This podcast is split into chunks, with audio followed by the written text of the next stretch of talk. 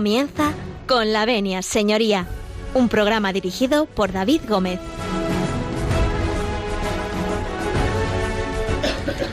Buenos días, señoras y señores, y bienvenidos a Con la Venia, señoría, bienvenidos a esta casa, bienvenidos a Radio María. Hoy comenzamos nuestro programa, son las 12.31 minutos, las 11.31 en la Comunidad Canaria, y nosotros, como siempre, pues eh, intentamos eh, adentrarnos en el mundo del derecho. Ya saben que pueden participar en el programa a través del contestador automático 91 153 85 70, se lo repito, 91 153 85 70. También nos pueden escribir al correo electrónico con la venia arroba.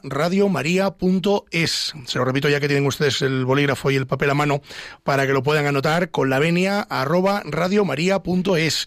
A través de cualquier, mm, cualquiera de estos medios se pueden ustedes dirigir al programa y bueno, consultarnos o proponernos alguno de los temas sobre los que podamos hablar. Al final del programa, en la parte final del programa, hoy abriremos eh, nuestras líneas para que ustedes participen en nuestra tertulia y, estén muy atentos porque eh, después eh, de que tengamos la primera charla les daremos el teléfono del directo para que ustedes puedan ir llamando y participen en lo que hoy vamos a hablar, que es un tema muy interesante. Ya les anuncio que a muchos de ustedes les, les afecta de plano o bien porque son usuarios o bien porque ofrecen este tipo de servicios. Y y si ustedes eh, nos dan su permiso, pues nosotros eh, entramos en sus casas, en sus cocinas, en sus coches, eh, en aquellos lugares donde ustedes escuchan Radio María, donde escuchan estas casas, en sus despachos también, porque, ojo, aquí hay mucho abogado que nos escucha también en, en nuestro programa. Y si les digo que si nos dan ustedes su permiso, nosotros comenzamos.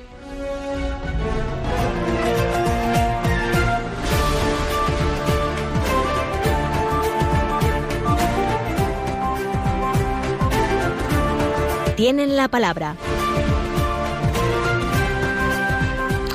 Pues tienen la palabra porque son tres, son tres eh, compañeros abogados que nos visitan.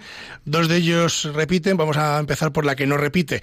Así que, que la damos los buenos días. Muy buenos días, eh, Sara. ¿Cómo estás? Sara Frilla, ¿cómo estás? Buenos días. Buenos días, David. Gracias por invitarme. Nada, por Dios, esta es tu casa. Que, cuéntanos un poco quién eres y a qué te dedicas. Bueno, pues yo soy abogado en ejercicio también, soy compañera de Miguel Gala y de Susana Valdés, que están aquí con nosotros, y me dedico fundamentalmente al derecho penal y al derecho de familia. Qué entre, divertido. Entre otras lindes. Qué divertido. Es um, un derecho muy amplio, muy amplio. Sí, muy amplio, muy interesante también. Bueno, Susana Valdés, repetidora, tripitidora, ya no sé cómo decir, unas pocas veces que has estado por esta casa. Muy buenos días. Hola, buenos días, David.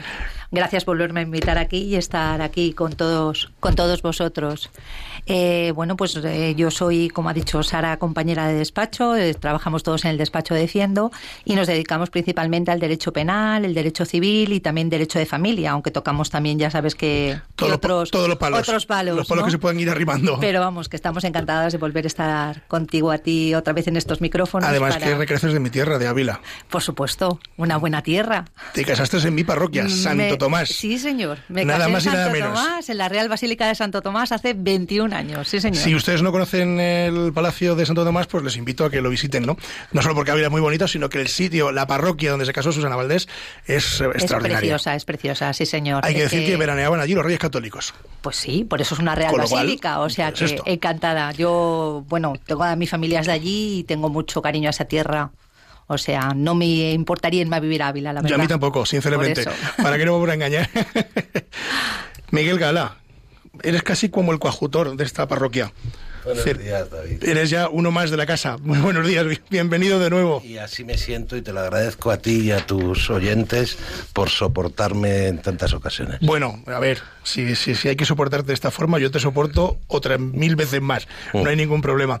Bueno, que, que estás en el despacho eh, rodeado de, señoras y señoritas y de, mujeres estupendas y abogadas magníficas, ¿no? Es que... Por lo que vemos. Siempre hay que rodearse de gente inteligente y si es guapa, mejor. Hombre, aquí Mm, ustedes no lo ven, pero efectivamente lo que acaba de decir Miguel es auténtica verdad. Bueno, pues eh, los tres eh, vamos a charlar un rato sobre bueno la ley de arrendamientos, la nueva ley de arrendamientos y esa reforma que ha habido de, la ley de arrendamientos para que, como les decía yo al principio, muchos de ustedes o bien eh, tienen fincas que arriendan o bien son usuarios, lógicamente, de, de, alquileres. Así que, bueno, pues estén muy atentos porque en el caso de hoy vamos a hablar de, de toda esta normativa que es nueva, que es muy novedosa, que ha sido hace poco cuando ha empezado y que ya en los tribunales muchos de ellos están empezando a aplicar eh, en los contratos eh, de alquiler. Bueno, siguiendo un poco la tendencia del último programa, yo es que me he vuelto un poco eh, a mi infancia. Y el otro día trajimos a, Willy Fogg para hacer un pequeño alto en el camino y he traído pues a un tocayo, a David el Nomo. ¿Qué os parece?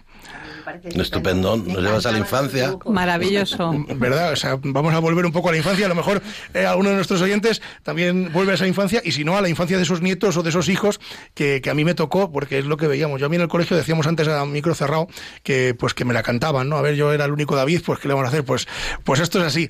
Pues no se marchen porque vamos a escuchar eh, a David el Nomo y a la vuelta vamos a hablar de la ley de arrendamientos urbanos con Miguel Gana, con Susana Valdés y con Sara Zafrilla. Así que no se marchen porque enseguida estamos con ustedes.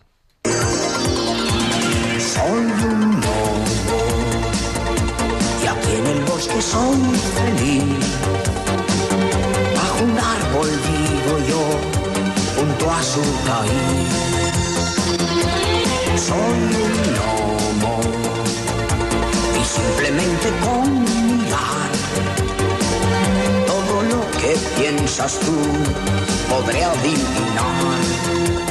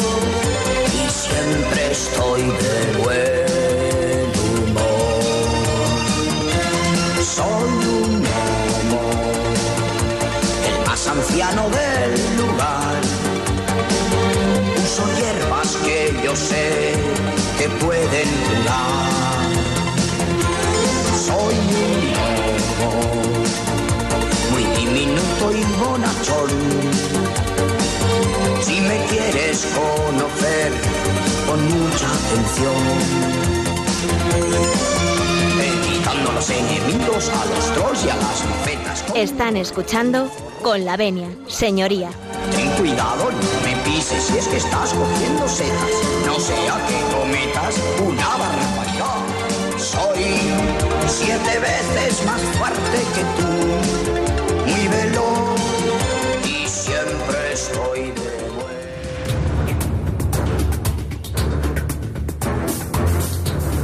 El caso de hoy. Pues después de escuchar eh, la cabecera esta famosa serie que comenzaba por primera vez en España en 1985 y que tantos recuerdos eh, le habrá traído a esa generación de los 80, pues vamos con el caso de hoy. El caso de hoy, como les veníamos ya anunciando, es la ley de arrendamientos urbanos, concretamente la reforma que ha habido últimamente y que ha modificado bastante el aspecto de, de esta norma. Yo os pregunto a los que estáis aquí en la mesa, ¿qué es un contrato de alquiler? Bueno, David, pues un contrato de alquiler es una persona que tiene un inmueble, por ejemplo, y quiere ponerlo a disposición de otra, de otra persona y por lo tanto, pues bueno, arrienda por un precio y hacen un contrato en el cual fijan unas cláusulas, eh, lo que van a pagar de renta, cuál es el objeto del arrendamiento, las causas de resolución del contrato y la duración del contrato. Y básicamente, pues bueno, en, de forma muy, para que todo el mundo lo pueda entender, eso es lo que es un contrato de arrendamiento. Yo creo que hay muchos oyentes que, están en esta situación, o de un lado o de otro. ¿No, Miguel? Pues un contrato de arrendamiento es eh, un contrato por el cual una persona que es propietaria o tiene un derecho similar de propiedad, como podría ser el usufructario, cede esa la posesión del inmueble a cambio de una renta. Y por eso se llama arrendamiento. El que arrienda se llama arrendador y el, el, el, que arrienda la cosa se llama arrendatario, que muchas veces nos liamos. Nos liamos, nos liamos, Hasta nosotros mismos Arrendador es el que arrienda, el propietario. Arrendatario es el inquilino. Me decía un cliente un día, yo soy el alquilador, ¿y eso qué es? y es esas grandes. Y luego los contratos de arrendamiento, pues se regularon en principio en el Código Civil. Hay diversos contratos de arrendamiento que siguen en el Código Civil, como son el de habitación y el de uso y el, el, censo, que también es una especie de arrendamiento, y luego hay leyes específicas que regulan el arrendamiento de inmuebles, que vamos, de inmuebles con construcción, que son es la ley de arrendamientos urbanos, que regulan los arrendamientos de vivienda y uso de local, y luego están los arrendamientos de propiedades rústicas, que es la ley de arrendamientos urbanos. Así, de una manera muy esquemática, es lo que es un arrendamiento y las leyes que lo regulan. Susana, y em, en esta nueva reforma entiendo que cambian algunos aspectos, ¿no? Vamos a ver, yo creo que la reforma, lo que pretendía el Gobierno con este Real Decreto 7 2019 de 1 de marzo es pues que haya más viviendas en alquiler, controlar un poco el precio del alquiler porque se han dado cuenta que bueno, que el alquiler supone de la renta disponible de cada una de las familias una cuantía demasiado elevada creo que el Real Decreto no ha conseguido lo, lo, que pretendía. Sí que ha modificado algunos aspectos. Consideramos que en algunos aspectos sí que se ha podido eh, beneficiar el arrendatario, que consideramos que a lo mejor es la parte más débil del arrendamiento. Entiendo que cuando es una persona jurídica la que está alquilando un inmueble, sí es posible que el arrendador, arrendatario es una, una de las partes más débiles, pero cuando estamos ante una persona física, una persona que tiene una casa, que quiere sacar un rendimiento, no siempre estamos en la misma, en la misma igualdad de condiciones. El, gobierno lo que pretendía es fijar un, un precio de alquiler mínimo pero hay una, una disposición adicional en la cual dice que el gobierno tiene un plazo de ocho meses para fijar ese índice, por lo tanto no se ha fijado todavía. Me imagino que, se acabará fijando. Y con la que está cayendo. Y entiendo que con la que está cayendo y la estabilidad que tenemos en el gobierno mm, va para largo.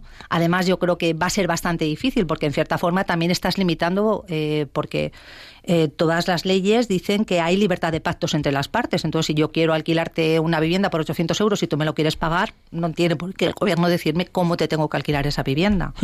Otra cosa es que los alquileres sociales o de viviendas públicas sean regulados por el gobierno, hecho que no están haciendo. Y deberían de hacerse. Y deberían hacerse. ahí sí que nos encontramos hay viviendas públicas en las que hay fondos buitres que cogen esas viviendas, que es un problema ahora mismo, ¿no? Y lo que hacen es que eh, la Administración no está ejerciendo el derecho de tanteo retracto sobre esas viviendas, hecho que es totalmente injusto. Y, sin embargo, en este Real Decreto dice que las administraciones públicas están obligados a ejercer ese derecho de tanteo eh, retracto, incluso sobre viviendas privadas en las cuales las adquieren personas jurídicas, cosa que me parece totalmente injusto si no lo estás haciendo con las viviendas públicas, claro. que no se está haciendo ahora mismo. Los fondos de estructuración que ha comprado Saret y que lo está comprando diferentes empresas de los que se llamamos bancos malos que han comprado muchos inmuebles y se quieren deshacer de ellos. Eh, básicamente, eh, bueno, además de que hay libertad de pactos, estamos hablando de que se pasa el arrendamiento de 5 a 7 años, 5 si es una persona física la que alquila y 7 si es una persona jurídica, con plazos de prórroga anual hasta un máximo de 3 años. Se amplía el plazo de, de preaviso en caso de querer resolver el contrato, cuatro meses si eres el arrendador y dos meses si eres el arrendatario. Y luego una causa muy importante que, considero que toda la persona que puedan hacer un contrato de arrendamiento necesitan, diríamos, no pillarse las manos con ese contrato de arrendamiento, y es que tú tienes que reflejar en el contrato que en caso de que lo necesites para necesidad propia, para poder recuperar la vivienda, una persona de tu, de tu familia con primer grado de consanguinidad, o en caso de un divorcio, una separación, lo tienes que hacer contar expresamente en el contrato, para que tú puedas resolver este contrato antes de que pasen esos cinco años preavisando con dos meses de antelación antes de que tú quieras ocupar esa vivienda por las causas que, alegando los motivos por los que quieres ocupar la vivienda. También eh, hay una novedad en cuanto a los procedimientos jurídicos de, desahucio. Eh, desahucio y, reclamación de renta sigue siendo un juicio verbal, como sabemos, pero el resto se va a fijar ahora mismo por la cuantía de lo que tú reclames. Independientemente de. Antes sabes que era por la materia y veces que nos íbamos al ordinario, pues ahora si supera los 6.000 euros nos iremos a un ordinario y si es por debajo de 6.000 euros nos iremos a un verbal independientemente de lo que estemos reclamando. Luego también se ha fijado un, un tope a la fianza y a las garantías adicionales. la fianza es un mes y las garantías adicionales como máximo son dos meses de renta. Antes sabes que podías fijar las garantías adicionales que quisieran. Hay gente que incluso fijaba seis meses o doce. yo he visto garantías de Claro, dependiendo de, porque decían, bueno, en caso de que me impague y tenga que ir a un desahucio, ¿cuándo cuánto voy a tardar en echar a esta persona de mi casa y fijaban, bueno, pues ahora se ha puesto un tope a esas cuantías. Y luego también la obligación de pagar los gastos de, arrendamiento, de elevación del contrato, de registros y tal, cuando sea una persona jurídica tendrá que cubrir esos gastos. Nunca irán cargados al arrendatario, aunque bueno, es muy fácil porque puede repercutir otros gastos al arrendatario a través de otras cláusulas. Sabemos que siempre el consumidor es el que paga y bueno y la subida del arrendamiento conforme al IPC que eso en principio ya estaba fijado eh, en esta en este eh, vamos anteriormente a a esta reforma. Básicamente es lo que lo que suele lo que ha variado en, a grosso modo en, este tema. Sí que había algunas modificaciones, eh, como hemos visto, bueno, pues la causa de, poder pedir una subrogación mortis causa todavía se refleja ahí pero básicamente es la, modificación más, más grande que ha tenido este Real Decreto. No ha habido tampoco grandes modificaciones. Yo creo que han querido hacer un totus revolutum eh, y han querido modificar en cierta forma a los arrendatarios. Pero lo que es lo más grave, que es el precio de los alquileres, que ha subido mucho, yo creo que es difícil de, de poder regular este tema. Miguel. ¿Algo que añadir? No, lo que ha dicho Susana es absolutamente cierto. Si vamos un poco más allá, el problema es, antes cuando he explicado eh, eh, los tipos de arrendamiento, existe una cosa eh, que se llama arrendamiento de habitación, que son los famosos pisos turísticos, que está haciendo mucho daño a, primero a la despoblación de los centros de las ciudades y segundo como consecuencia de los precios tan altísimos que se pagan por esos alquileres vacacionales, al valor y al interés que tiene el arrendador de alquilar su piso a una persona que tenga la intención de vivir eh, durante largo tiempo en esa vivienda.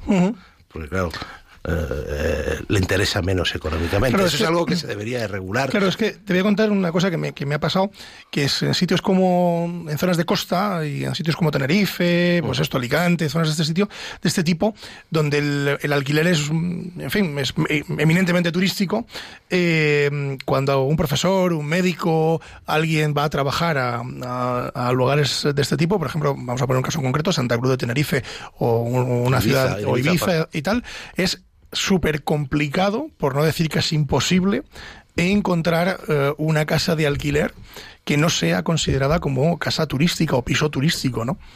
No sé si os ha pasado o, estáis, o, tenéis la misma opinión que yo. Pero, noticias por amigos y por conocidos. Es súper complicado, ¿no? Entonces, claro, regular esto es súper importante. No, es que está, en, esos sitios está haciendo imposible que los profesionales vayan por el precio de alquiler, pero en el centro de las grandes ciudades lo que está haciendo es desplazando a la, a, la población. Porque los antiguos moradores o la gente que podía eh, antes tener interés en vivir en zonas céntricas no puede. Por mucho dinero que gane, no puede. Claro, porque al final mm, lo que interesa son, eh, digamos, pernoctaciones tipo hotel, es decir, pues de semana, de días o... Yo comprendo que el arrendador, yo comprendo que el arrendador lo que intenta es sacar el máximo beneficio a su piso, pero yo creo que eso habría que, que regularlo de alguna manera para que no se, no se produzca lo que se está produciendo. Tenemos que tener en cuenta que en la mayoría de Europa la gente no es propietaria. Es inquilina. O sea, un piso en el centro de Berlín no cuesta ni la mitad de la mitad que un piso fue labrada. Fíjate, yo te voy a contar un, Por poner una, una población. Mío, propio, ¿no? Yo tengo un, un amiguete desde hace muchísimos años eh, que, que lleva desde el año 75, ojo al dato, viviendo de alquiler en Ginebra. Y cuando yo voy a su casa, eh, que bueno, suelo ir una vez al año, una cosa así, eh, yo muchas veces le pregunto, oye, pero desde el año 75, tú y tu señora, con unos buenos sueldos, las cosas como son, viviendo de alquiler, y dice, bueno, es que esta mentalidad española, él, nació en San Sebastián, ¿eh? Con, ojo, nació en San Sebastián, es, es, es vasco de nacimiento, aunque es suizo por padre y madre, ¿no? Pero dice, no, es que esta mentalidad española de, de la compra, compra, compra, pues aquí no lo verás, dice, aquí no lo verás, dice, aquí el edificio entero, ojo, es de una empresa el edificio entero y todos los 20, 30, 40 vecinos que hay en ese inmueble somos todos alquilados. Mm. Dice, y sin ningún problema. Dice, vamos, pagar unos alquileres. Claro, lógicamente, eh, esa cultura aquí no la tenemos. Ya, pero No la tenemos, la verdad es que no. Bueno, hablando de lo del tema de los alquileres turísticos, está excluido dentro del Real Decreto expresamente. Estoy a preguntar. Estoy a preguntar. Está excluido. Además, eh, aparece en los primeros artículos diciendo que está excluido tanto los alquileres turísticos, que me imagino que lo regularán por otro lado, como las viviendas suntuarias, esas que son de más de 300 metros cuadrados y la renta supera el 5,5%, 5,5 veces el salario mínimo profesional, ¿vale? Entonces, esas están excluidas de esto. En principio, se, se bueno, se van a ajustar por lo pactado por las partes y eh, subsidiariamente por lo recogido en el Código Civil, pero están excluidas eh, expresamente en este, de este Real de Este Real Decreto. Sí. Me imagino que será porque querrán regular el tema del alquiler turístico. y, una pregunta, varía mucho con respecto, porque claro, nos encontraremos con la situación de que hay contratos, eh, digamos, con, anteriores a la reforma y contratos ya, lógicamente, posteriores a la reforma que se tienen que regir por esta normativa, ¿no? Pero ¿qué pasa con esos contratos eh, anteriores? de nuestros oyentes que seguramente tengan alquileres, eh, pues yo qué sé, hace unos años, ¿les afecta esta reforma?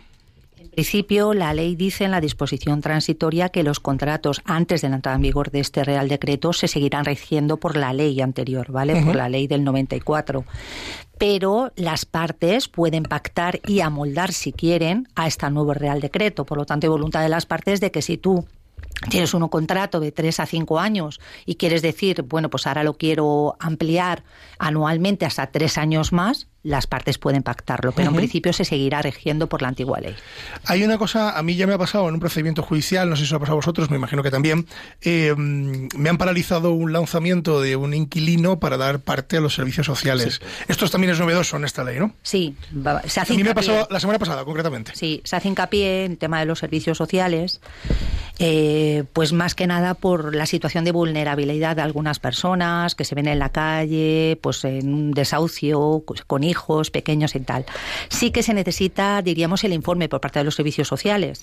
Yo es la primera vez que he visto uno, ¿eh? Este, hace la semana pasada, un informe completo de los Aunque servicios depende también los juzgados. Hay veces simplemente con que se haya puesto el arrendatario en contacto con los servicios sociales y no tenga todavía esa situación de vulnerabilidad, hay veces que sí separan los desahucios.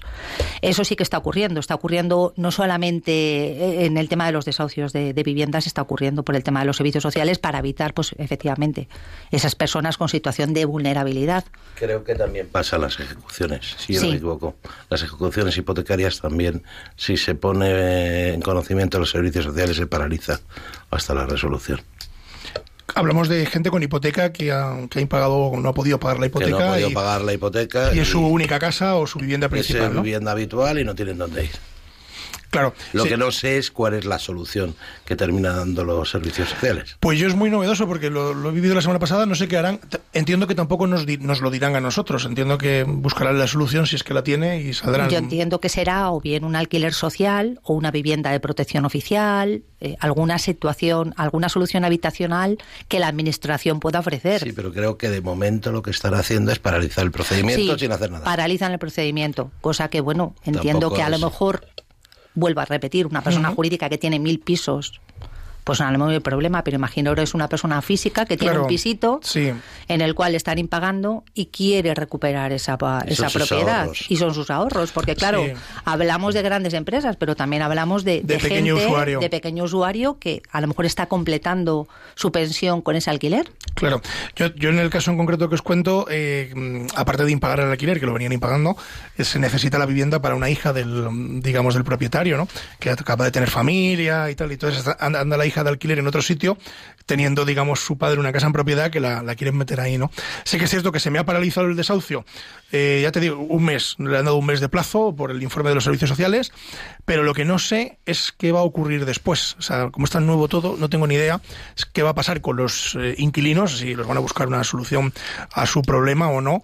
Pero claro, lo que sí que es cierto que en el caso de personas físicas, eh, paralizar un desahucio sin edie, es decir, mm, muy largo en el tiempo, pues es muy perjudicial para, para el propietario.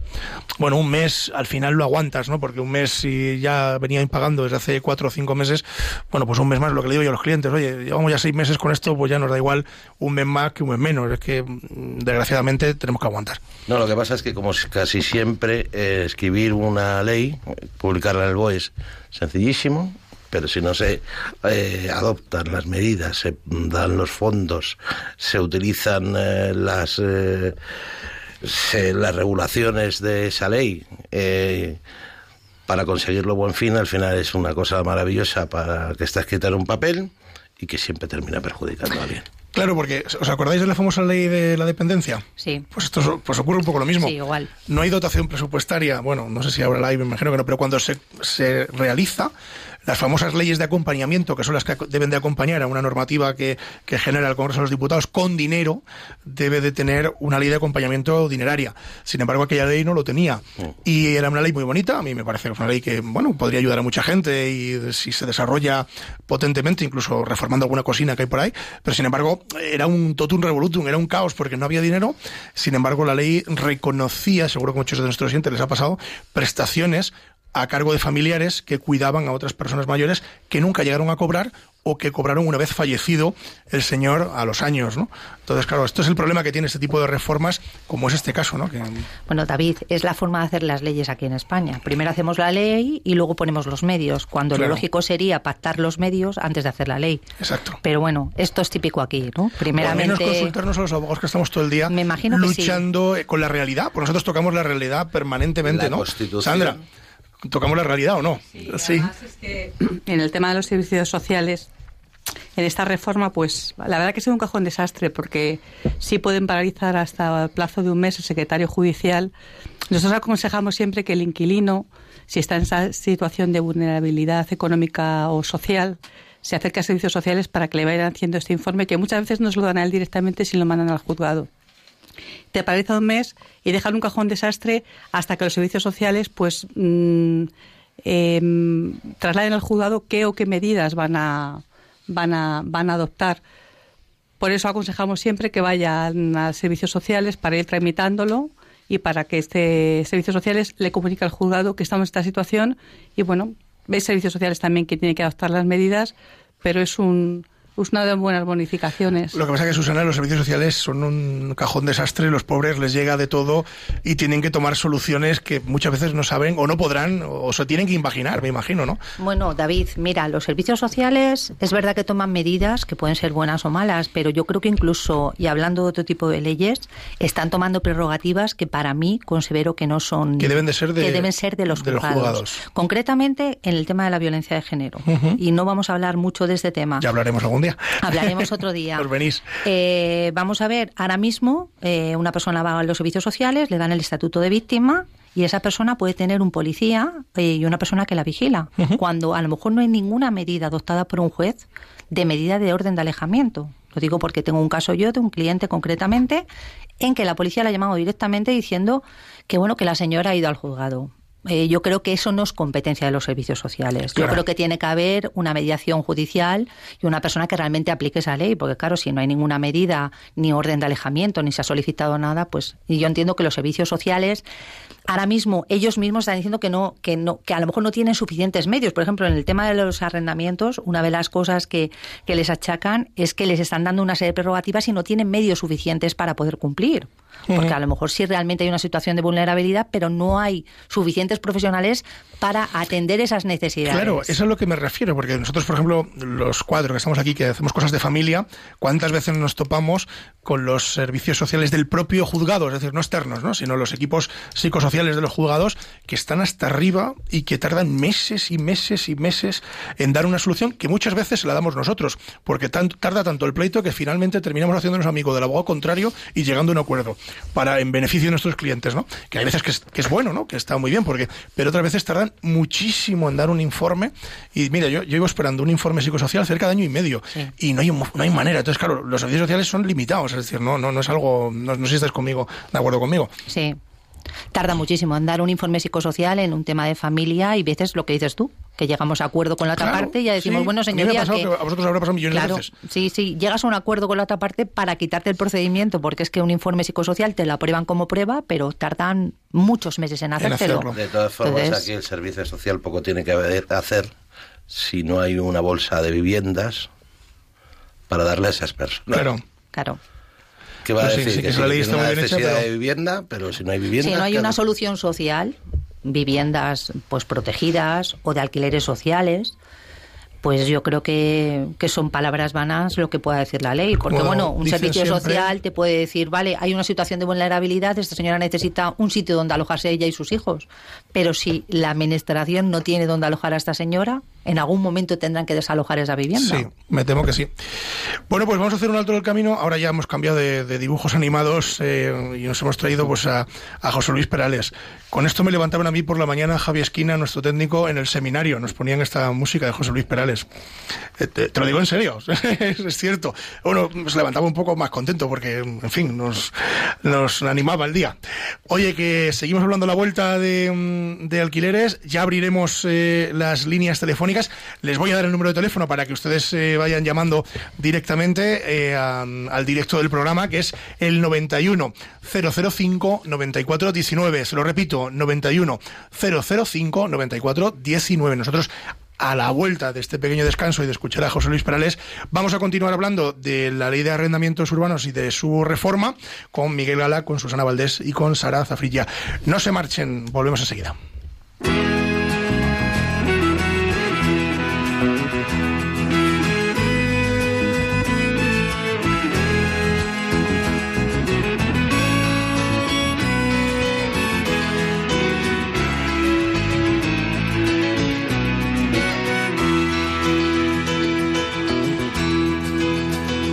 Ayer se fue, tomó sus cosas y se puso a navegar. Una camisa, un pantalón vaquero y una canción. ¿Dónde irá? ¿Dónde irá? Se despidió y decidió batirse en duelo con el mar y recorrer el mundo en su velero y navegar, na, na, na, navegar. Y se marchó. Y a su barco le llamó libertad. Y en el cielo descubrió gaviotas y pintó estelas en el mar. Y se marchó y a su barco le llamó libertad y en el cielo descubrió gaviotas y pintó estelas en el mar.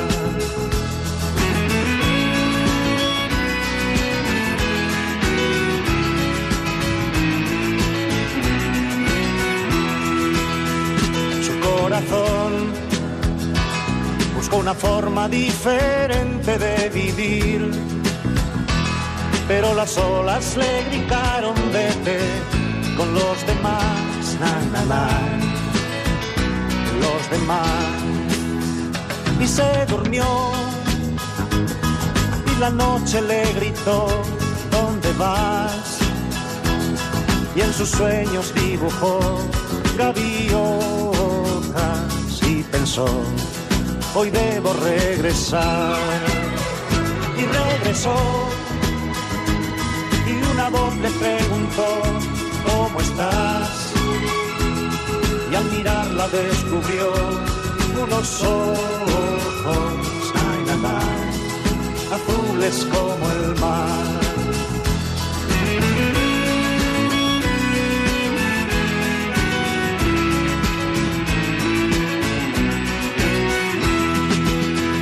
Y regresó. Y una voz le preguntó, ¿cómo estás? Y al mirarla descubrió Están escuchando con la venia, señoría. azules como el mar. Y se marchó. Y a su barco le llamó libertad. Y en el cielo descubrió gaviotas estelas en el mar.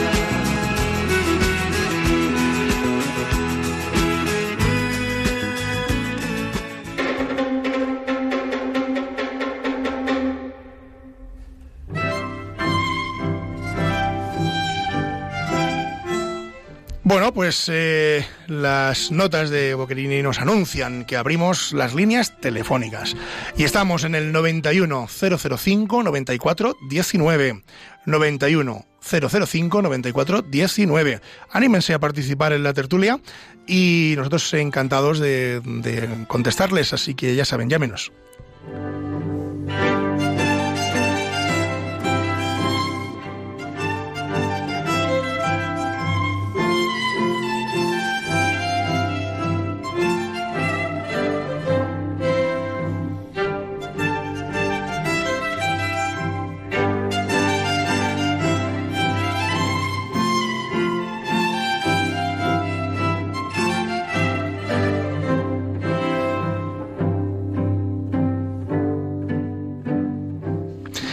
Pues eh, antes de arrancar nos tenemos que ir nada más y nada menos que hasta las Islas Afortunadas a Gran Canaria, que ahí al otro lado tenemos a María. María, muy buenos días. Hola, buenos días. Una hora menos en Canarias, que allí son las 12. Sí, sí, sí, sí. Sí, Mira, estaba oyéndolo y diciendo de que ahora no se hacen casas para, mm, ¿cómo se llama? De protección Casa- oficial. De protección oficial, no Correcto.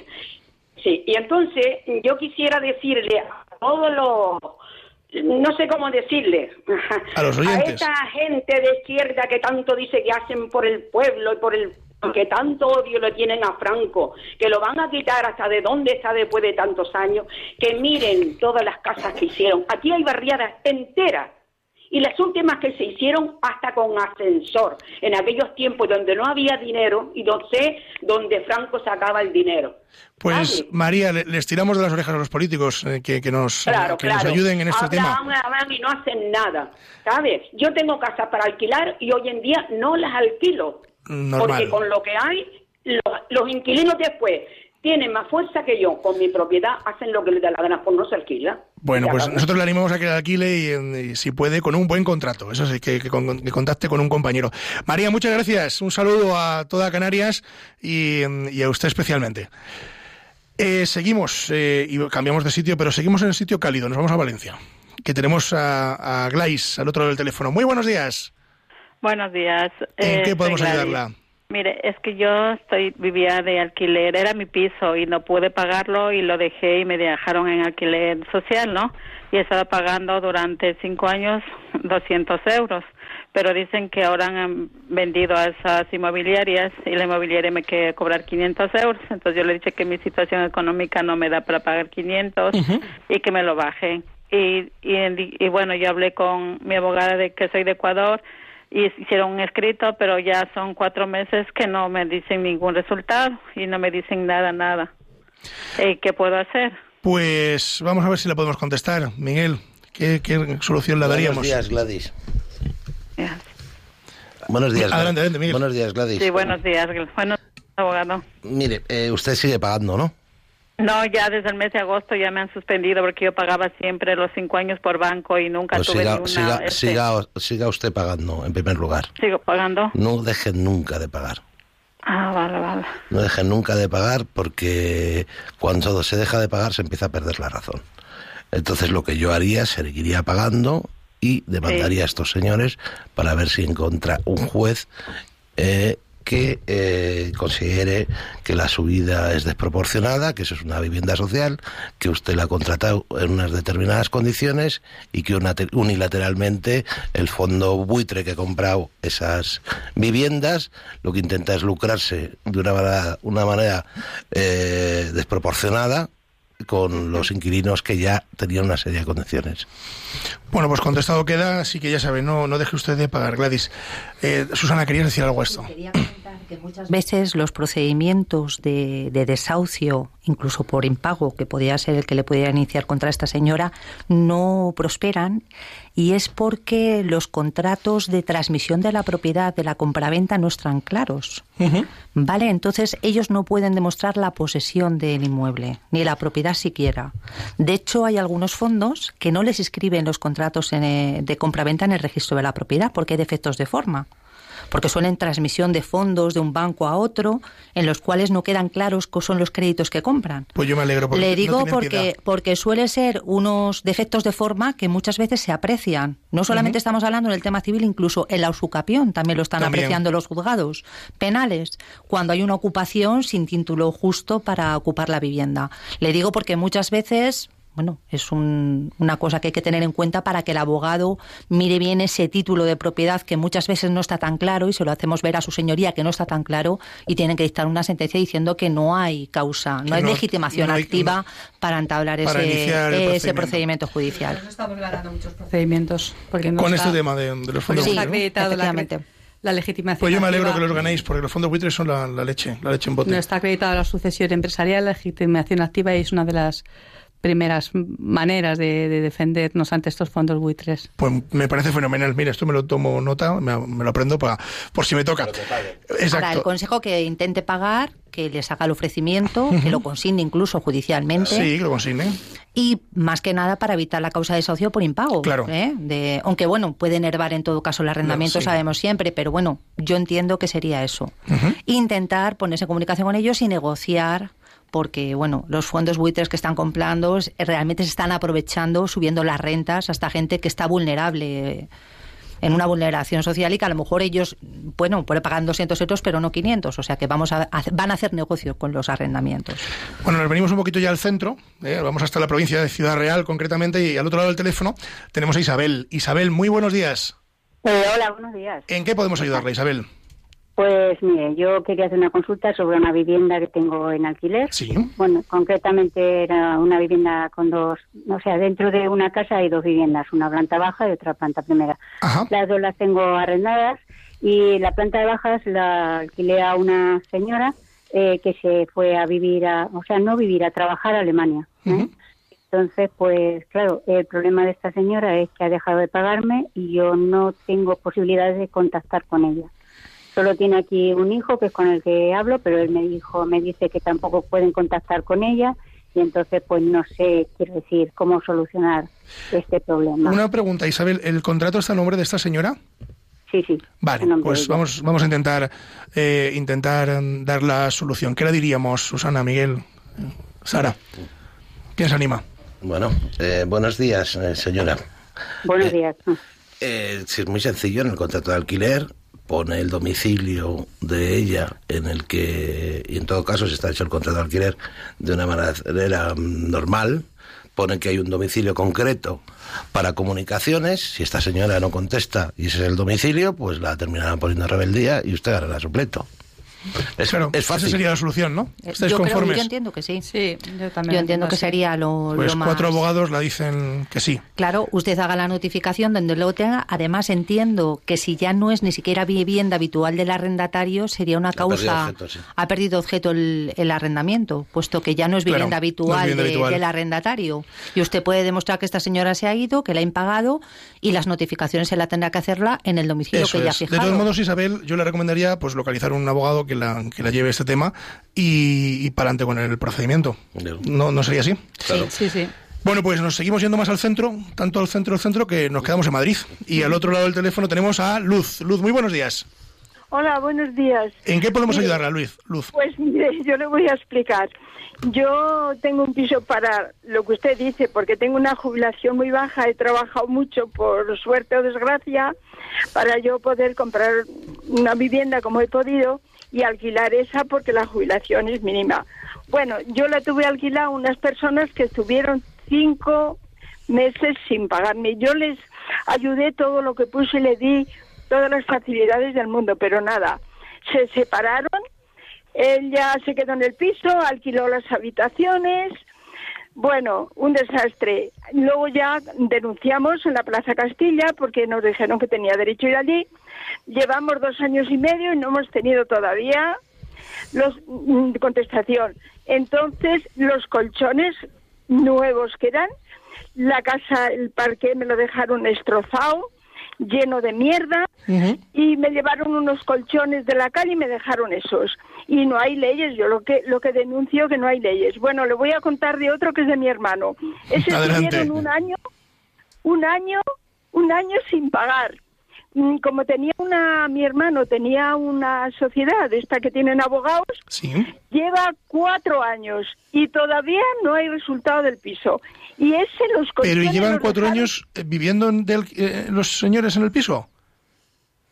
Eh, no, Lo echaron. estuvieron un año, lo, al final lo denunciamos y vino la... La comisión judicial, policía, etcétera, la- etcétera. Exactamente. Claro. y- Usted se refiere a la, a la reclamación de rentas, es decir, a lo que le deben. Claro, un año, un Claro. año. Bueno, y un año, y desgraciadamente Luz, más por aquí Susana asiente, y yo creo que todos. eh, mire, a ver, cuando una renta se impaga eh, en- por alguien, es primero o porque no quiere porque es un golfo, ¿vale? Puede ser. O porque mm, realmente no puede pagarlo o no tiene nada con qué pagar. ¿Qué ocurre? Que el juzgado podrá hacer averiguaciones eh, que nosotros llamamos patrimoniales en busca de dinero que él tenga en cuentas o propiedades. Desgraciadamente, me atrevería a decir que el 90% de los asuntos terminan sin recuperar absolutamente nada de ese dinero, pero no por culpa de, de la legislación, sino porque la mayoría de esta gente, no sé si compartís la opinión conmigo, no Sí, tiene sí. prácticamente nada. Es insolvente. Hombre, la única posibilidad sería presentar demandas ejecutivas y las ejecuciones, ¿sabes?, que se pueden activar. Claro. Para ver si ese señor viene a mejor fortuna, diríamos que las ejecuciones pueden durar toda la vida. Si activamos la ejecución, pedimos una investigación patrimonial, pues bueno, pues que su abogado presente demanda de ejecución por esos daños, por esas rentas eh, impagadas, a ver si este señor viene a mejor fortuna. Pero Claro. normalmente son personas que no suelen tener nada a su nombre, por lo tanto, Es complicado. De es, bastante complicado. Que decías que no. De todas formas, Luz, yo no, no les aconsejaría a ningún arrendador que dejasen que les pagasen, les impagasen más de tres meses. Claro, ese es, uno de los problemas, porque muchas veces estaréis conmigo cuando los clientes llegan al despacho, vienen con una herida importante, es decir, Sí. vienen ya con decir, mira, David, me dejan cinco meses, ¿no? Y a lo mejor yo creo que en el primer mes o en el segundo, pues deberían de ponerse ya todo el mundo en marcha para evitar, mm, pues esto. Sí, yo entiendo que, que contra menos sea, diríamos, la pella que te vaya a dejar el arrendatario, mucho mejor para ti, porque si inicias el procedimiento judicial antes, que Claro. teniendo en cuenta que te puedes tener seis o siete meses de procedimiento Mínimo, mínimo. mínimo, pues lo lógico es que por lo menos no, no te impaguen tanto. No, Y además los suministros también, los suministros Claro, claro, claro, claro. siempre a nombre, es decir, aunque no cambiemos la titularidad, Pero a nombre de ellos. a nombre de del ellos, inquilino siempre. que si el inquilino no paga, pues que sean las propias compañías quien les Que puedan les pueda cortar la luz o, porque el propietario o ir en no lo- contra de ellos. porque el propietario está a su nombre no lo puede hacer. Claro. El inquilino que pasa una mala racha eh, siempre paga algo. Sí, el que pasa una mala inquilino- racha, sí. El inquilino que pasa una mala racha, eh, por lo que sea, y no paga nada, eh, sintiéndolo mucho, lo mejor que pueden hacer es demandarle. Sí, efectivamente. Bueno, hemos empezado en Gran Canarias, hemos pasado por el centro y nos vamos a Pamplona, porque al otro lado del teléfono tenemos a Nuria. Nuria, muy buenos días. Buenos días. Nuria, ¿en qué podemos ayudarla? Eh, mire, eh, en la actualidad en España tenemos muchas situaciones de muchas familias que están sin papeles. Vienen por mejorar su situación laboral y su vida y se encuentran aquí que es que pues me- tiempo y tiempo y tiempo sin encontrar a nadie que les alquila porque realmente ellos no tienen más que un pasaporte que han venido de su país. Correcto. Esta situación eh, está sin control porque realmente al final eh, yo ya les digo, nos encontramos con una familia, nos pidieron ayuda estuvimos pues 15 días buscando ese piso de alquiler. Mientras tanto vivieron con nosotros, un matrimonio con dos hijos, y bueno, conseguimos encontrar a alguien que nos alquilara eh, poniendo el nombre de mi marido y el mío en el contrato. ¿eh? Hasta que, bueno, estaban los cuatro nombres, el matrimonio y nuestros dos. Eh, yo entiendo que, bueno, nosotros asumimos esa responsabilidad y Es ellos mucha se están responsabilidad, portando ¿eh? bien, ellos se están portando bien. ¿Hasta qué punto ese tipo de contrato es legal o estamos haciendo las, bien las cosas? Bueno, eh, eh, entiendo que firmaban en calidad también de avalistas. Yo creo que esa figura en un contrato de alquiler también es, es perfectamente legal. No sé qué opináis. Sí, Yo entiendo que sí, yo, lo he visto por ahí, de hecho. Con lo cual, eh, si estos señores que usted habla, que efectivamente pues no pueden alquilar o no pueden optar un alquiler por, por falta de documentación, pues impagan, pues entiendo que van a ir contra usted y, y- y su esposo. No sé si es correcto. ¿Qué opináis por Efectivamente, ahí? el avalista es un deudor subsidiario. Sí, Entonces, bueno, el aval es una figura que se puede poner en cualquier tipo de contrato. Ellos están asumiendo unos riesgos ante el impago del deudor principal. Claro. Bueno, pues eh, nos vamos a ir un poquito más arriba todavía. Nos vamos a ir hasta Bilbao. Y en Bilbao tenemos a Begoña. Begoña, muy buenos días. Muy buenos días. ¿Qué tiempo hace por Bilbao? Pues soy muy bueno. Bueno, bueno, muy bien, muy bien, nos alegra. ¿En qué podemos ayudarla, Begoña? A ver, mira, que a ver, somos una comunidad de 10 vecinos y cuatro lonjas. Entonces, pues bueno, hemos tenido unas derramas, tuvimos unos ocupas y tal, nos ha costado cinco años echarles y tal. Sí. Y pues bueno, eh, ha comprado un chico el, el piso y nada, se ha puesto a hacer obra, obra, obra y cuando ha empezado a picar tanto, tanto, tanto, que ha llegado a, a que casi se nos cae la casa. Qué Entonces, bueno, ahora, ahora tenemos unas derramas, hemos arreglado algo, pero nada, hemos ido el jueves a hablar con el ayuntamiento, con el arquitecto y con el aparejador, y nos ha dicho que esta casa está fuera de gobernación desde 1990, que o lo arreglamos o que nos lo, nos lo expropian, que, que nos la tiran abajo. Entonces, claro, nosotros estamos súper asustadísimos porque dice que, aunque el edificio todo es de los vecinos, que el suelo es de ellos. Entonces, no lo sé, porque tenemos la iglesia al lado también. Y la iglesia hace cinco años la iban también a tirar, pero luego no sé qué ha pasado con el obispado, Begoña, cuando final- usted me dice que está mm, fuera de, mm, de normativa o de gobernación, que entiendo que es del, del planteamiento urbano, del, del plan general eh, urbano de- del ayuntamiento, eh, ¿alguna vez han recibido ustedes alguna notificación del, del ayuntamiento o, o de algún organismo superior, ves, un tribunal, diciendo que están ustedes fuera de ese planeamiento urbano? No, no, nunca, nunca, nunca. Perdone, perdone, soy Miguel Gala, de Begoña. Sí, dime. Oh, Ha dicho usted que el ayuntamiento es propietario del suelo. Me parece entender Eso eso. nos han dicho O sea, que ellos, ustedes nos lo que tienen es un derecho de superficie. Sus viviendas son un derecho de superficie por X años. Que normalmente No, no, suele pero si esa casa, eh, yo tengo 55 y llevo ahí desde los 6 años. Sí, pero es que el derecho de superficie suele ser por 100 años. Claro. Habría que ver Entonces, si tendrían efectivamente que, ir al, tendrían que ir al registro de la propiedad Sí. primero para ver si existe realmente ese derecho de superficie y luego al ayuntamiento de donde me ha dicho que era de Bilbao No es de Leyoa. De- sí, bueno, es de Bilbao, pero a, Eh, a pues 12 a- kilómetros de Bilbao. al ayuntamiento de Leyoa para ver Sí. si dónde consta en el expediente del edificio que el mismo está fuera de ordenación. Fuera de ordenación significa que eh, alguien hizo alguna modificación o se construyó sin las debidas licencias. Sí. ¿Vale? Entonces tendrían que informarse en, los- en- en el ayuntamiento de Leyoa y ir al registro de la propiedad de Leyoa, al que corresponda por su vivienda, para ver si existe realmente ese derecho de superficie. El derecho de superficie es lo siguiente. Hay dos dueños. El dueño del derecho de superficie, el, el derecho, el dueño del suelo, que es esa perpetuidad, que cede el vuelo, o sea, lo que se construye encima, a los superficiarios, que serían los dueños de las lonjas, que son los locales comerciales y de las viviendas. Pero eso, ese derecho, como es- limita la propiedad, tiene que estar inscrito en el registro de la propiedad. Hagan esto. Esto es, pues Begoña, la tengo que dejar porque nos tenemos que venir a Madrid, nos estamos quedando sin casi sin tiempo. Así que cualquier cosa o duda, pues no, no, no duden en escribirnos y si no, pues la recomendamos, como hacemos con todos, eh, consultar a algún letrado, compañero de Bilbao, que los hay muchos y muy buenos, y seguro que encantado de, de atenderla. Nos venimos hasta Madrid y aquí tenemos que finalizar porque nos estamos quedando sin tiempo. Javi me está tirando de las orejas, eh, porque al otro lado del teléfono tenemos a Pilar. No la vamos a preguntar qué tiempo hace porque nosotros estamos en Madrid. Pilar, muy buenos días. Hola, buenos días. ¿qué Buenos tal? días, muy bien. ¿En qué podemos ayudarla? Pues mira, una pregunta muy concretita. Yo tengo un piso alquilado desde hace nueve años a la misma persona, vamos, a la misma familia. No tengo ningún problema con ellos ni nada. Y yo lo que quiero saber es que el contrato que yo hice en su momento era, mm, a ver si me explico bien, era prorrogable todos los años, pero yo no lo he renovado nunca. O sea, Ujú. se da como, digo yo, por hecho que se va renovando. Entonces mi pregunta es, ¿ellos adquieren algún tipo de, como de, no sé cómo decirlo? De derecho. Eh, Exacto. Por aquí todos hemos hecho un gesto con la cabeza. De negación. No. Vale, pues Exacto. eso es, a ver, que yo estoy muy tranquila, gracias a Dios, pero Sí. bueno, mm, ya que ha salido la oportunidad esta, he dicho, pues mira, voy a aprovechar y por lo menos para... para Pilar, hace más usted estupendamente, porque un buen inquilino es poder dormir. Pueden tenerlo ahí 20 años, que no va a adquirir ningún ningún derecho de propiedad sobre el piso.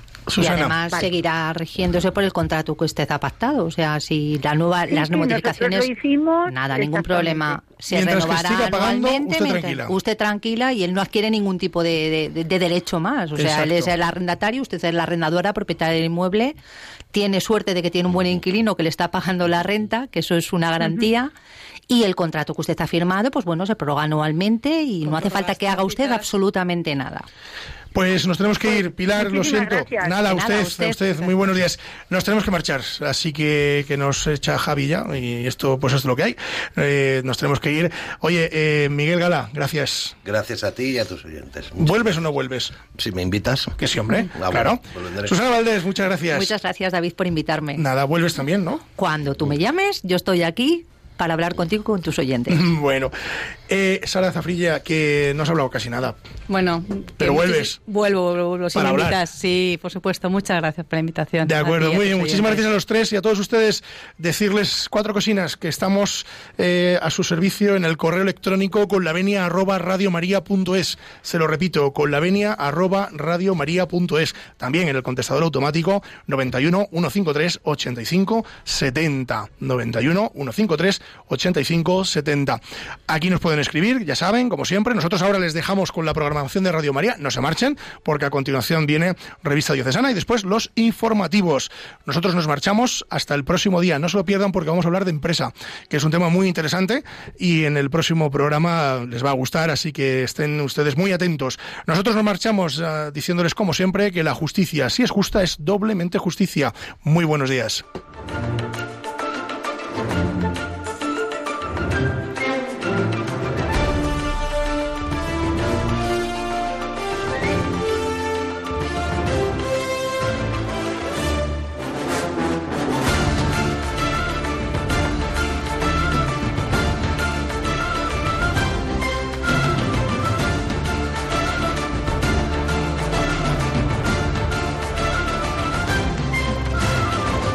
Les hemos ofrecido Con la Venia, Señoría, un programa dirigido por David Gómez.